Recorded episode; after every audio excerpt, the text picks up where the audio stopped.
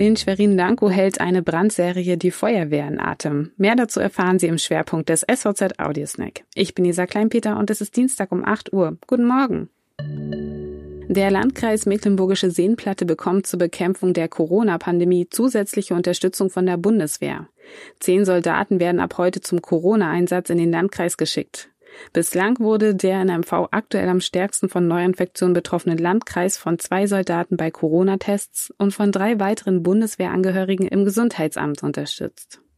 Die nach nur drei Jahren gescheiterte Produktion von Flugsitzen in Schwerin kommt den westdeutschen Eignern teuer zu stehen.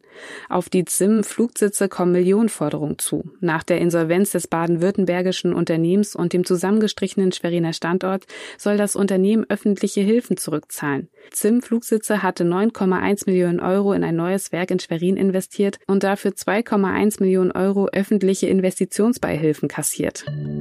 Feuerwehr und Polizei stehen mit mehreren Fahrzeugen zwischen Garagen. Etwa 1000 Stück gibt es davon auf einer Fläche an der Ratzeburger Straße in Schwerin-Lankow. Aus einer der Garagen schlagen Flammen. Es brennt. Wieder einmal. Für die Feuerwehr ist der Einsatz am Samstagabend bereits der neunte an dieser Stelle seit dem 1. Juli. Immer wieder wird hier vor allem Unrat angezündet.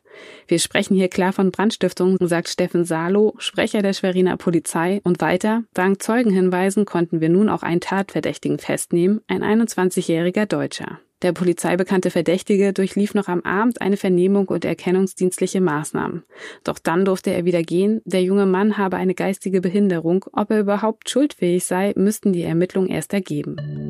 Das war der SVZ Audiosnack. Sie wollen mehr erfahren? Dann gehen Sie auf svz.de slash audiosnack. Dort können Sie alle Artikel nachlesen oder auch nachhören.